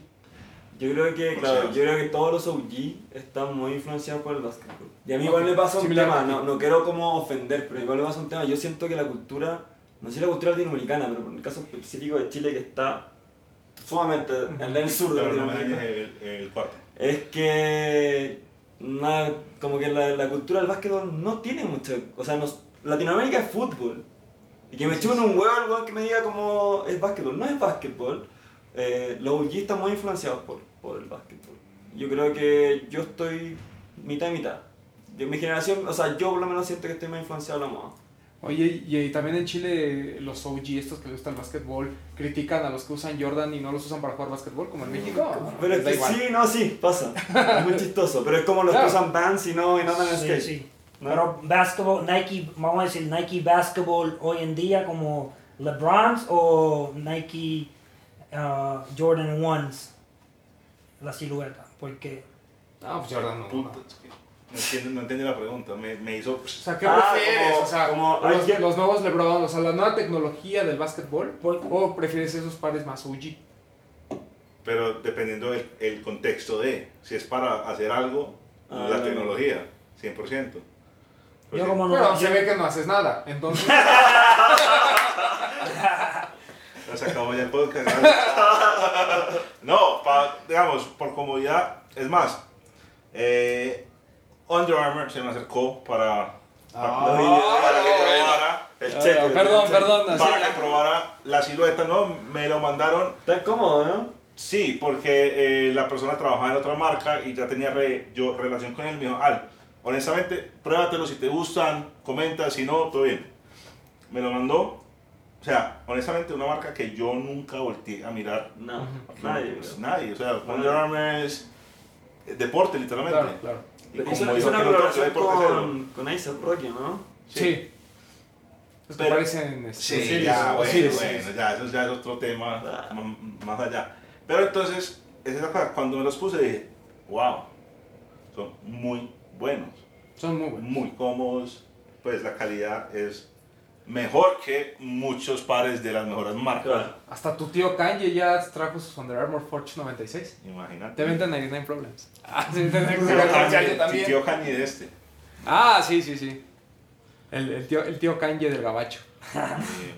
El, pe- pero es, es muy interesante este tema porque al final del día todos los retro que que conocemos fueron pares de performance, ¿no? Sí, o sea, los claro. Air Max, los Jordan y todo. Y creo que ahorita no permiten que estas nuevas siluetas como el el LeBron, Under Armour, etcétera, eh, la gente se anime a usarlas en las calles, ¿no? Hacen esta diferencia muy marcada entre que, o sea, yo para salir a la calle tengo mi Jordan 1, pero para jugar voy a usar el LeBron 16. Claro, nadie se ir con a Lebron a la calle. O sea, yo no lo haría. Yo nunca las he visto. O sea, a lo mejor ahorita las estas colaboraciones, por ejemplo, la de Atmos que sacaron y ese rollo, puede ser, ¿no? O, el o las de está Kid. bueno, el Curry está bueno. Yo me lo puse para normal y está bueno. Sí, sí, son el, buenos. el último Curry. Sí, no, o sea, para Bueno. caminar y eso son muy cómodos. Pero me Pero refiero a se, que la se- se ve bien gente... en En pie. cuestión de, de streetwear. Exacto. Con, con jeans se ve bien en pie. Sí, pa- para ti. Pero me refiero para mis amigos los hypebeast, no lo, no lo cuadran. Ah, pero si fuera Steve Curry por, por Virgil, mámeselo. Ah, no, obvio. obvio. IKEA, Pero hay Virgil. Lebron por Kitty y la gente no los está usando en la calle, ¿no? No los Sí, en la calle. yo- yo- Sí, los tiene así como de adorno. No, yo sí he visto los, los Pippen. Los... También. Los Ah, también los- Ah, no, los Pippen sí. Pero Ah, Lebron. Pero el de, Le- el Sí. de LeBron por Kid, no. No, pero es No, horrible. Lebron porque. No, pero los de Pippen son. Los de, los de Pippen son hermosos, po. Sí, pero Sí. el LeBron ese que es como la media con, con las flores. Sí, sí, sí. es- Hasta los médicos se enferman como tu tío Ronnie. Se descachó. Entonces, pasa, o sea, es un par feo. O sea, no le dio. O sea, lo puede hacer Ronnie, que es un genio, No y se dio. equivocó. O sea, el a mí hielo- sí me gustó. pero Es se echa un pedo y vos se lo volés, huevón, por eso. No, Sí. no es necesario. ¿Qué para sacado Ronnie que sea malo? Pa' vos. Por ejemplo, en los últimos, los de los Salvation Feature Wear, no son buenos. O sea, Pues- a ese literal le cambió un color. El que acaba de salir, uno de, el de la carita de Feature Wear, el de Freddy, unos Brothers, que acaba de salir hace dos No, semanas. no, no. no bueno, bro, esos, no. este, no te preocupes, el internet ya va a llegar. Eh, ah.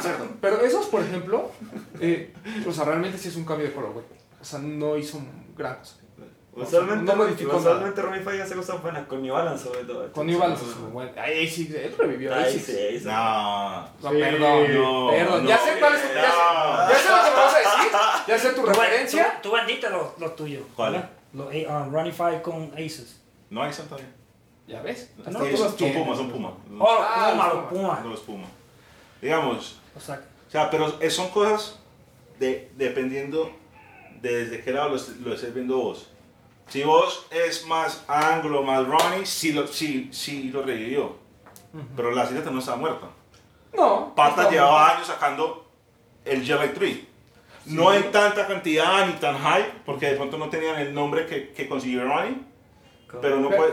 pe- Pero mi Ronnie no era pata, perdón, en ese momento y la explotó muy bien. Sí, pero tienes que entender el contexto de Ronnie. De dónde salió, de qué ciudad salió, en qué nicho salió. Más a su favor. Se, se va a ir todo el podcast en Ronnie ya. No, no, pero, más, más a su favor, ¿no? O sea, Es que tocaste fibras sensibles. él era almacenista ahí con su tío, ¿no? En David. O- Por eso. En un, en un mundo donde Eh. todo era básquetbol. No. Y él dice, mira el GL3, a mí me lo regalaron, yo ni sabía qué era y la quiero revivir. Ya sabemos que Pata fue el... Sí, pero o sea, volvemos a lo mismo. DBC, Manhattan, todo eso Sí, lo llevó una reseña en el Wall Street Journal. Pa, o sea, no la tuvo difícil. O sea, obviamente tuvo sus tropiezos y lo hizo Exacto. bien, se da todos los méritos. No, no, Ronnie. Yo creo que el mérito que tiene Ronnie Five, distintamente de lo que ustedes opinan, es que de alguna forma, no sé si la revivió, pero sí la dio a conocer a un público que no la conocía. Exactamente, esa es, esa es El palabreo es distinto. Te digo que él está en medio. Sí. De todo. El palabreo hay, es eso. hay pedo con Runify, yo voy en medio. O si no, al menos serán cuatro. Sí, sí. Eh, regresando un poquito a, a- No, sigamos al tema de, regresando un poquito a este tema de, de la cultura y el hype y demás. Eh, Ustedes no tienen, digamos, sus, sus respectivos canales tienen al menos más de 5 años, ¿no? No, el mío tiene dos. Bueno, el, tú, tú eres el más joven. Pero aún el más así, grande. el más grande. me parece que en el último año, este tema de los high beats ya, o sea, nos explotó de las manos, ¿no?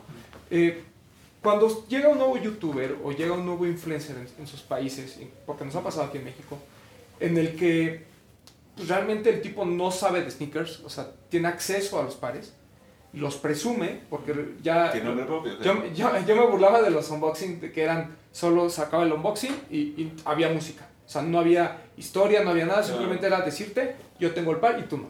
Claro.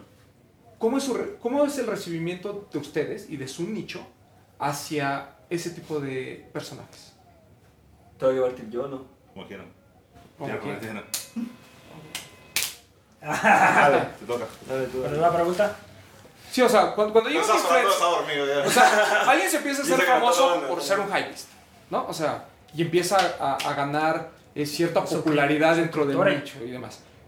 El nicho OG más OG, o como tal, o tú mismo, ¿cómo recibes ese tipo de personajes? O sea, ¿tratas de buscar una mediación y no te metes? ¿O le tiras hate? O sea, ¿cómo es tu No, reacción? nunca hate, nunca hate. Esto es cuestión de crecer la cultura. Um, no creo que esa persona esté tan involucrado en la cultura, mucho, you know, depende. Puede venir un, un chamaquito que, vamos a poner por ejemplo, este, ustedes han visto el youtuber Money Kicks. Ujú. El papá es una de las personas más billonarias en, en Dubai. Él no tiene mucho conocimiento, pero el, canal de él creció a más de un millón de suscriptores, dos Claro. millones en cuestión de nada, porque estaba, ¿qué estaba haciendo? Estaba trayendo los mejores pares, hypes que hay en el mundo, pero y invitó muchos youtubers famosos, güey. muchos youtubers, muchos ah, Artistas. Eso como que dice, you know, me molesta un poquito porque yo, yo que estoy trabajando tan fuerte, y simplemente no tengo el dinero para estar comprando todo esto, pienso que mi contenido es mejor, pero viene esta persona que tiene dinero, que tiene a lo mejor tiene muchas conexiones y ese canal en sí no muestra, no habla sobre el sneaker o, o da muchos detalles, nunca le voy a tirar hate, pero como que me, como que me pica un poquito, hablando claro, you know what I'm saying? Pero digamos, con ese tema, eh, yo lo puedo partir en dos. Cuando yo empecé YouTube, que era pues como el referente, te voy a poner de ejemplo que hablaste del email, él me preguntó para hacer un collab y él está empezando. Y eso lo hago mucho todavía, es hágale, dale, sigue, después. Pero no porque no me gusta el contenido, sino para ver si sí seguía. Porque de nada sirve hacer un collab, que le crezca el canal y a los dos meses ya no está haciendo nada. Claro. ¿Sí me entiendes? Entonces, él me decía, hey, para el collab, y yo, hey, sigue, sigue ahí, después vemos que Yo tengo hace. el email todavía, papá. Sí, ahí está. Have the Ah, pues sáquelo. No, Eh, pero entonces fue, fue eso, como que poner la barrera, no de no te mereces trabajar conmigo, sino sigue creciendo, Claro. quiero ver la constancia para ver si sí se apoya, para ver si sí vale la pena gastar el tiempo eh, y compartir. Y hoy en día el tema, de pronto Sebas afectó mucho mi canal, el resto, pero ni, ni siquiera es malo, es, de- debería, de- debería El, el, el email. de primer ser email como un motor para uno, porque digamos, mi canal sí es muy, mira ese par, eh, salió por esto, eh, materiales son estos, muy, muy clásico unboxing. Y yo me quedé ahí, yo estaba en mi zona cómoda. Y ya está haciendo con sus ediciones, Super Fuego, todas esas cosas fueron cambiando y el público fue cambiando también. El público quería ver super edición, super juego de cámaras, eh, una actitud de pronto más animada. Ah, yo tengo 38 años, soy, soy un viejo amargado, Muy, abar- muy aburrido. aburrido. O sea, si quieres hablar de tenis, hablamos toda la noche. Y de pronto sea un- una buena conversación, pero yo no soy tan animado. También por eso de pronto la, la música la dejé, porque a mí no me gusta mucho estar... Ah, yo soy más calmado. Entonces, personajes como Sebas, eh, como eh, Sneaker Fam, tenían una energía muy buena. Y, y la edición y el contenido los fue llevando a ese, pues, como más hype. Y es lo que la gente quería ver. Entonces, a mí mucha gente me dice, no, ¿por qué no haces una reseña de, de un Off-White? Y yo, cabrón, porque yo no me voy a pagar dos mil dólares. Tengo dos hijas. ¿Entendés? Entonces, yo por eso eh, le, le mermé un poco al YouTube por el bajón y obviamente el algoritmo y todas esas cosas, pero nu- nunca es hate, nunca fue pues como que, ah, que ustedes no merecen, No. porque uno ve que están aportando. Sebas con sus videos estaba educando a un público cómo comprar, cómo comprar vape en Japón, donde está haciendo algo positivo por la comunidad. O sea, independiente de que estaba monetizando eso, pero estaba aportando. Hoy en día mucha gente monetiza, absorbe Y no aporta. y no aporta. No aporta. O sea, está aportando porque le está dando un spot a alguien que sí sabe para contar su historia a un público que no le importa. Ujú. Pero la persona que lo está haciendo, lo está haciendo para explotar, no para, bueno, estoy absorbiendo y en algún momento voy a contar mi historia, el porqué. Así lo veo yo. Tú sabes. La pregunta, pregúntame de nuevo porque se me fue un poco el Se le fue ya el tinte. No, no, o sea, por ejemplo, lo- tal cual como, como, como lo cuenta la team. O sea, llega alguien nuevo, ¿no? Que claramente no sabe de la cultura, pero sabe monetizar, es un high Claro. tiene el dinero y el acceso para, este, para estos juegos, hace sus videos, y, pero no aporta a la cultura. ¿Tú cómo lo recibes? O sea, en el caso particular mío, en verdad, no lo sé. Yo creo que a mí, a mí no me molesta mucho, yo no tengo como muchas riñas, ni, ni siquiera con como la gente de Chile, nunca he tenido una riña con nadie. Obviamente- Hacia amor. Sí, o sea, es que en verdad yo me, pelo, yo, me enfoco, claro, claro. yo me enfoco en mi trabajo y obviamente, claro, uno ve estos personajes que tienen mucho dinero, eh, que son de Dubái o donde sea, eh, cabrón, en verdad es como a qué tipo de público apunta finalmente. No es el público que yo quiero. Yo tengo la fortuna de tener un público que es sumamente fiel. O sea, el engagement que yo tengo con mis seguidores es increíble. Y yo lo aprecio bastante, me gusta. De hecho, cuando yo, cuando la vez que llegué acá a México, o cada vez, o las dos veces que he pisado México, mantengo un recibimiento más.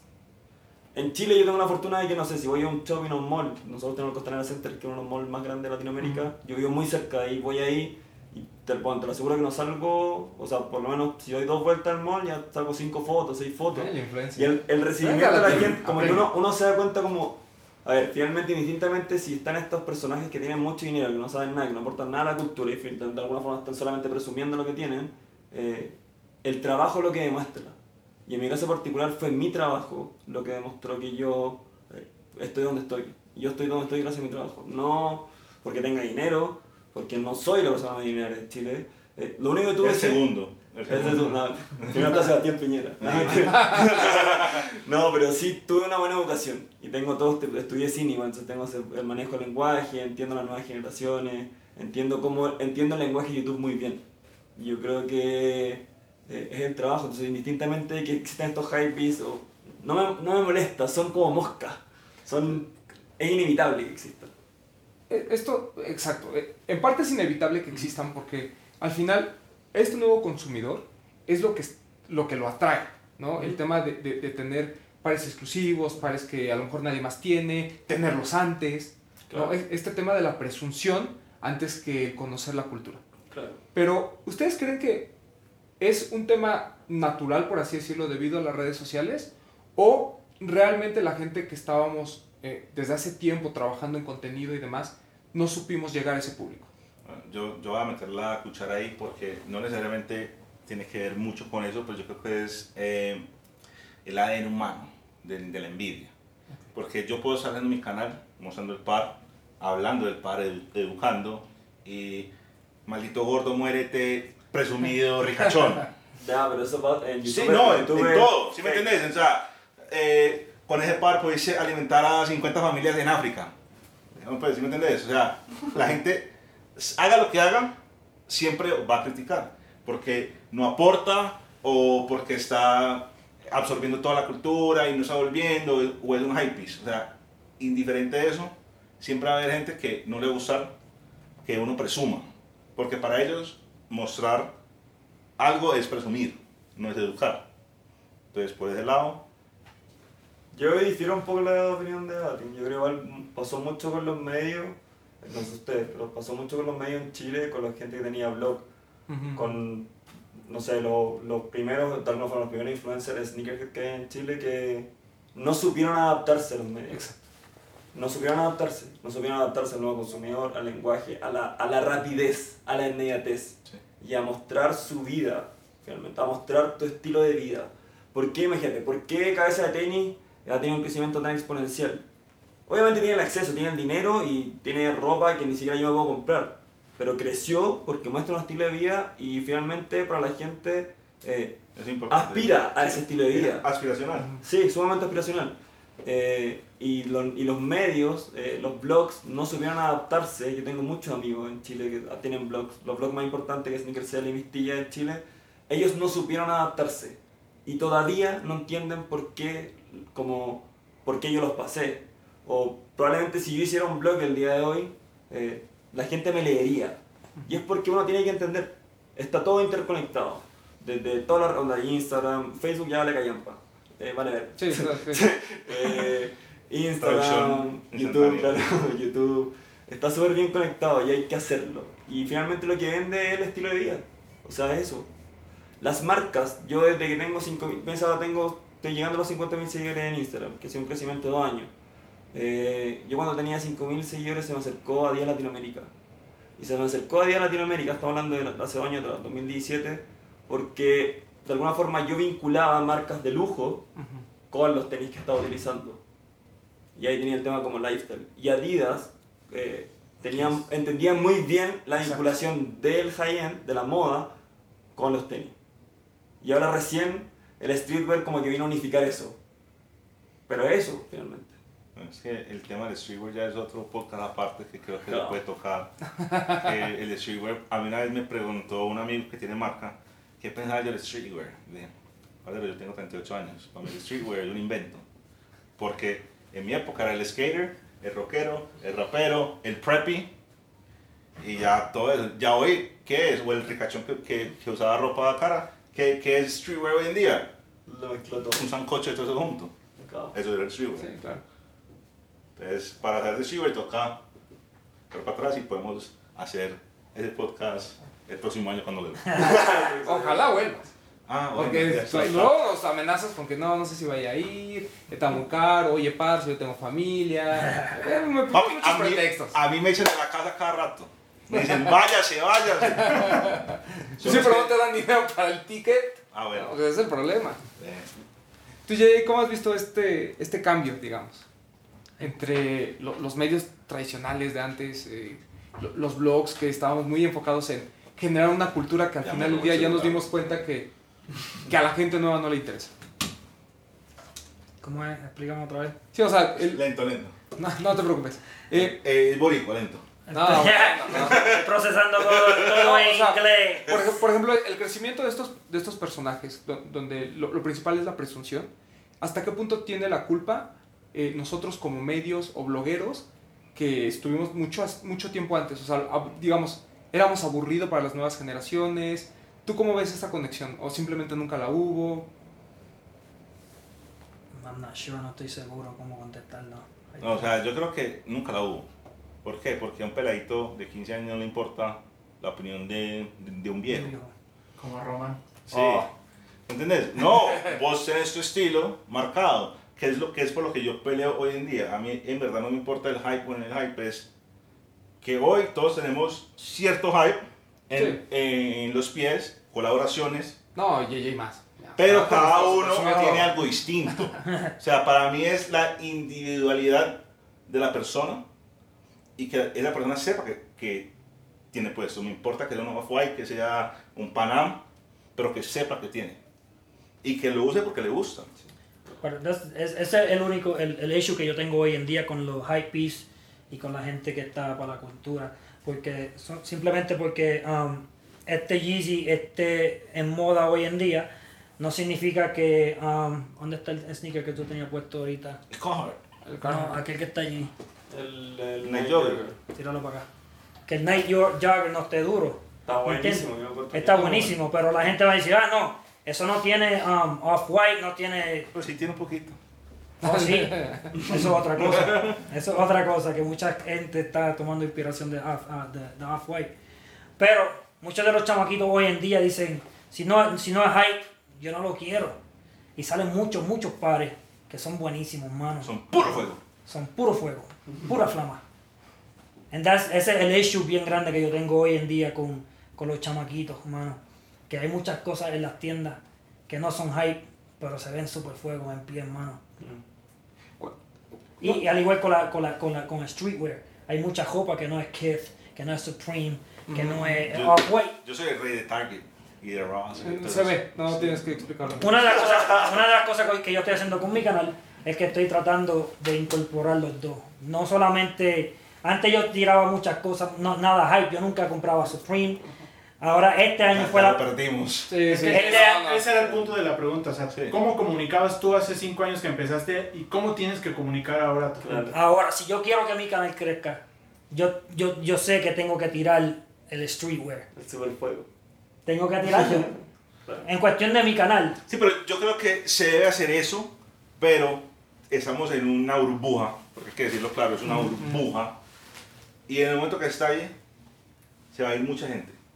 Mucha gente se, se va a desconectar, va a seguir a la próxima burbuja, porque es la moda. Lo que tenemos que hacer nosotros, como medios, como influencers, como personas que, conocedoras de ese tema es bien, o sea, ser, ser bienvenido, ¿cómo, ¿cómo se dice? Ser Abierto. Abiertos a Bueno, sí. Wel- welcoming. Yeah, welcoming. Sí, como. Abierto. Sí, ayer. o sea, recibir a todo el mundo y tratar de educar. Hoy. O sea, tratar de educar porque ese consumidor hype hoy entró por Virgil o por Jeezy y puede que le guste y diga, puta, ese me gusta y de ahí se vaya para otro, para otro y termine ya super OG con toda la historia y diga, wow. Sí, Pero igual, igual de, pasa. igual Sí, de sí. 500 se quedan 10, pero esos 10 sabes que ya van a... Sí, igual, igual está pasando. ¿Qué? Esa es la cosa. Que ese justo también e- es un tema que es común denominador. Siempre que la gente nos pregunta, oye, ¿qué- ¿por qué, por cómo puedo empezar en este tema de los tenis? Nuestra respuesta así casi inmediata es, empieza por lo que te gusta. Pero lo que no a veces entendemos es que esa gente lo que le gusta es Off-White, es Yeezy, porque es su referencia en este tema, ¿no? Sí.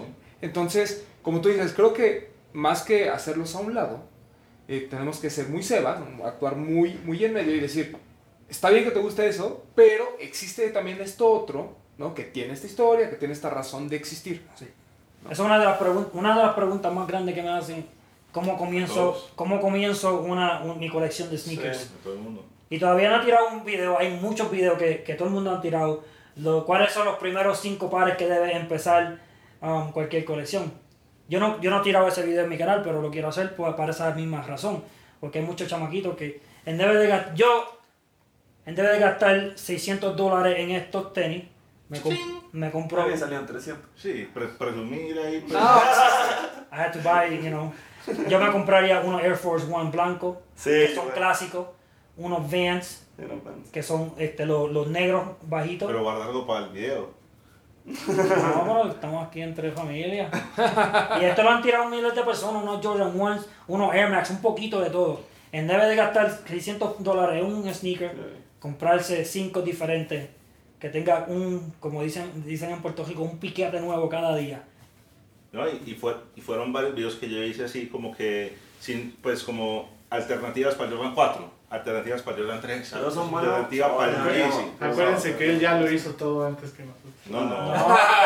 Pero that's where your channel, tu canal, es bien importante. Y Claro. yo sé que tú no tiras mucho, ah, mucho, no estás tirando muchos videos hoy en día, pero like, el, el canal tuyo, um, your knowledge, el conocimiento tuyo, es que va a llevar a estos, estos chamaquitos a, a, a, a donde se supone, donde no se supone, pero donde deben estar, ¿me entiendes? Knowing. Si empezaron con el off-white, como dijiste, Eh. vuelven atrás, vamos, oh, que, que, que un Air Max 90 Infrared que es clásico. You know? Cuando, cuando hablamos de estos, eh, per- perdón que regrese un poquito el tema, eh, el otro día platicábamos de, de Berto, ¿no? de, de cómo llega una persona muy famosa con muchos seguidores, entra a este mundo. Eh, yo tengo una pregunta para ustedes. Si, por ejemplo, uno de estos personajes le pide a la team, a ti, hacer un video juntos, Sí. obviamente tú vas a ganar seguidores, ¿no? Sí. O sea, eso, eso me, me queda claro. ¿Él gana credibilidad o tú pierdes credibilidad? Yo pierdo credibilidad. ¿Tú sientes que uno pierde credibilidad? Sí, porque estoy validando a alguien que en verdad no está de pronto. Ponte que él en, en su mente está haciendo algo por la cultura, porque estoy casi seguro que es así. Te lo está haciendo igual. Sí, e- está trayendo un consumidor nuevo, Sí. pero a la vez no está llevando ese consumidor nuevo por un laberinto que no es real. Pero igual uno pone, o sea, yo en mi caso personal, a mí no me gustaría como colaborar con él, pero uno pone los límites igual. No, obvio. O sea, no va a ser como un, un chiste mi video con él, tampoco puede ser como, hola, vengamos a consumir las zapatillas, a los tenis más caros del mundo. Obvio, por eso. O sea, él tiene mucho poder adquisitivo igual, o sea, él puede comprar pa- pares de tenis que probablemente ninguno solo puede hacer. Sí, claro. Pero es que es bien atractivo. Ah, es- Para alguien que está está bonito, está bonito. para ¿Te parece alguien- está bonito. ¿Quién? O sea, yo, No, no, no, no, no, no, no. No. No. Es un- papichudo, es un hombre elegante, pero que para un canal, para un canal que está empezando, o un canal que tiene 5.000, 10.000, hacer un video con, Con con, Bert. y gane algunos otros 10.000, 15.000 suscriptores, O sea, es bien que atra- eso es bien. igual, igual lo que tenemos que pensar finalmente es que nosotros queremos culturizar al, como al consumidor masivo. Entonces yo creo que colaborar con Bert no sería... O sea, yo no lo estoy legitimizando a él porque finalmente yo ya tengo mi credibilidad y no lo voy a perder por colaborar con Pedro, Juan y Diego, finalmente. O sea, es lo que creo yo. Finalmente la colaboración a mí me permite, desde mi medio, eh, amplificar mi mensaje. Claro. Y que él me dé a conocer a mí. Sí, que, que esa justo Yo fue la la... vería por ese lado, no, no sé, por, no No, sé por, por- por qué tú... No, no, no. Yo, yo digo porque, digamos, el, pu- pues, el lado mío es más cultural, más educativo, Claro. menos hype. O sea, yo, yo por ser más OG, pues, en el término, pues, de pronto, mucha gente me ha pedido video con él. Pues, Sí, pues, no, la gente lo está pidiendo. Pero, o sea, yo obviamente lo haría, pero lo haría, como tú dices, con límites. Claro. Pero yo voltearía, porque me gustaría saber. ¿Cuánto sabe? O sea, que, que me explique, el, porque él siempre llega y pregunta y uno responde y todo. Eh, al revés. él, él no les hace hacerlo al revés, o sea, que Sí, él nos obvio. cuente. Sí, por- por- Porque, o sea, de pronto sale y sabe mucho y nos calla a todos. No, o sea, es- esta disyuntiva ya, ya la, la tuvimos en algún momento cuando hablábamos del video de, de Rubén Piliado, que es un eh, coleccionista de sneakers Yo le comenté. muy respetado en, en sí. México. Él tiene esta visión muy, muy de Sebas, ¿no? De, o sea, sí. me trajo seguidores, yo no le di credibilidad, simplemente también trato de que la gente que viene se, se cultive. ¿no? Ahora, se- se- en, pa- en palabras de Rubén, tampoco el tipo es que esté en blanco, ¿no? O sea, Ah, puede tiene tener que ciertos saber. O sea, que igual Claro. cuando uno se mete al mundo como lo de sneakerhead, Uno aprende. uno, no, uno, claro, uno Se aprende, obliga a aprender. y se obliga a aprender. O sea, tú no, uno no compra un par eh, por comprar, creo, creo, no sé. Sí, un- igual, uno está hablando de él sin conocer. Sí, obvio. O sea, de pronto sale y nos dice, no, mira, No, es pero es que sepa. yo esto, eso, y dice, no, no, oh, shit, me cayó la boca. Así de, no, sí, ya perdí. Sí, ya, papi, Me la, la, la bendición y chao. Eh, poquito de agua. ya, ya, digo, para cerrar, porque ya, nos- ya se les acabó No, sí, ya el se alcohol. güey, sigamos. Este, Ya se calor, ya está. Huella, hay que hablar de dejando huella. Ah, sí, primero, ¿cuál es su break? O sea, ahorita tienen el dinero que. un millón de dólares, lo que ustedes quieran. ¿Qué par se compra? Ah, chucha. No, eh, pártanos usted, yo tengo que hacerlo. No, pues que el miedo es básico. Va a ser Ah, el bueno. mismo del año pasado, estoy seguro. ¿Cuál? El bacon. Sí. O el, o el camo, o el top camo. ¿El? Sí. Ya. Soy muy básico. ¿Cuántos dólares? Lo que No, quieras. lo que o sea, quieras, el par que tú siempre ilimitado. vas a soñar. Así. Los mags, si quieres, dos. O sea, ya vimos que compras todos, pero, o sea. Bien reventa. Está bien difícil. Está bien difícil. Ya, mano. Uno o dos que tengas así que digas, si yo tuviera mucho dinero ya lo hubiera comprado. Dame un minuto, dame pensar. Yo tengo el mío. El, es la Off-White, la Jordan 1, la que salió solamente en Europa, la que era blanca. Ah, la La blanca. blanca.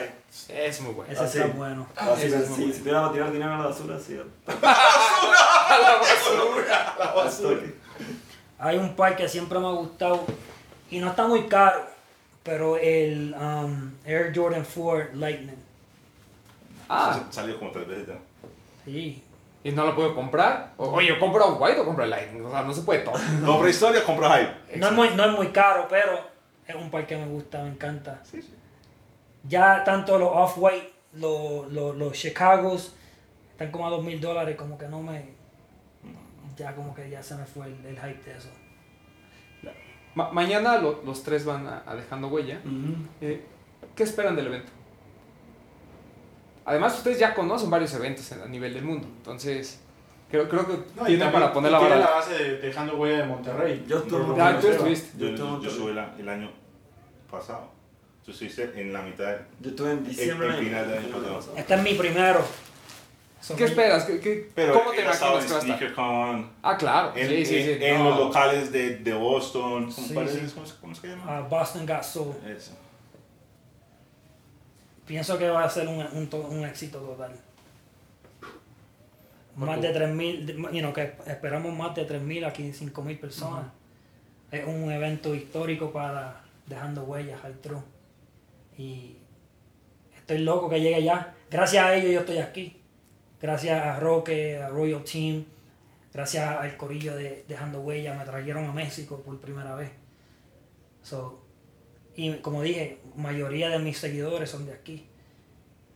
Y De to- todo, yo creo, ¿no? Tú Sí, también. Sí, Sí, todos, todos, todos. Es que apoyan demasiado, México está, está, está rompiendo. Nosotros, donde nos Está digas, ahí estamos. Está- no, Ahí estamos. está rompiendo. Y, y lo estamos viendo también en, en, en, en YouTube, Es que la gente aquí en México, en, en la gente que está creando contenido. mira, que, que no me escuchen en mi trabajo, pero la gente aquí que trabajamos somos godines, estamos viendo YouTube y el Excel. O sea, los dos con los dos. Y normalmente le ponemos atención al YouTube. es todos los canales que están saliendo de México están partiendo, están No, rompiendo. es que yo creo que todos los youtubers, pues normal, el YouTube normal, pues de niños y esas cosas, eh, eh, lo que es Sebas, eh, Juanpa, to- todos esos, bueno, mentira, Juanpa es de acá, ¿cierto? Pero bueno, todos los de Colombia se han tenido que venir para acá por crecimiento. Sí, sí, consumimos mucho internet. Bueno, pero dejando huella. ¿no? Dejando huella. Dejando Bueno, huella. dejando huella, esperamos obviamente éxito. Un éxito. Eh, compartir, compartir pues porque donde yo estuve en Monterrey y todo, pues la escena es distinta. Sí, muy. Uno entiende que Monterrey es un poquito más high-end por estar pues es más cerca a Estados Unidos. Son pocos pero locos. Sí, son pocos, pero locos. Gastan mucho. Gastones. Eh, y yo creo que aquí se va a hacer algo bien, bien chévere. Eh, espero obviamente mucha gente y van a haber paneles muy interesantes que creo que es un aporte a la comunidad. O sea, los panels es muy importante porque la gente, no sé cómo se, se va a manejar todavía, pero sé, pues vamos a estar compartiendo nuestro conocimiento con los asistentes. Esperamos que, que pregunten y todo. Muy bien. Sí, A mí en mi caso particular lo que me gusta dejando huella, que lo estaba hablando abajo, mientras tomamos, que ya no nos queda nada. Ya, ya, ya nos vamos, ya nos vamos. Que Que- eh, son pocas las instancias que nosotros, los comunicadores, influencers, como quieran llamarlo, estamos tan cercanos al público. Y ah, claro, ahora tienen la oportunidad, no sé, 3.000, 5.000 personas, yo igual espero mucha gente mañana. Yo estuve en Dejando Huella en Monterrey y tuve un recibimiento que... Yo un poco me lo esperaba porque sé que tengo muchos seguidores, pero Monterrey no es Ciudad de México. Y yo en Monterrey tuve un, un recibimiento muy bueno. Me imagino que mañana va a ser mucho mejor.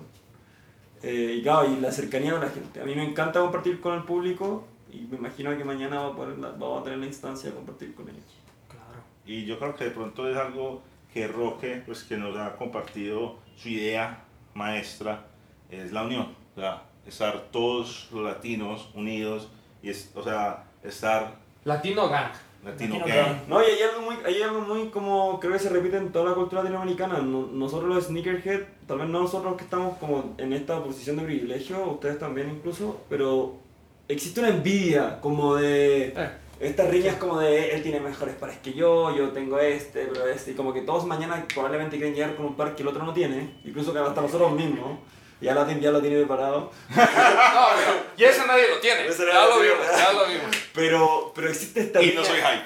existe esta riña que es un poco estúpida igual, finalmente. Ah, claro, y, lo que, y claro. lo que permite este evento de el que vamos mañana, de Dejando Huella, es un poco esto, como dejamos de lado ese rol estúpido de competir y venimos a compartir. No, Sí, no. por- porque además cuando crees que va- vas a llevar un par exclusivo, No, alguien más lo trae.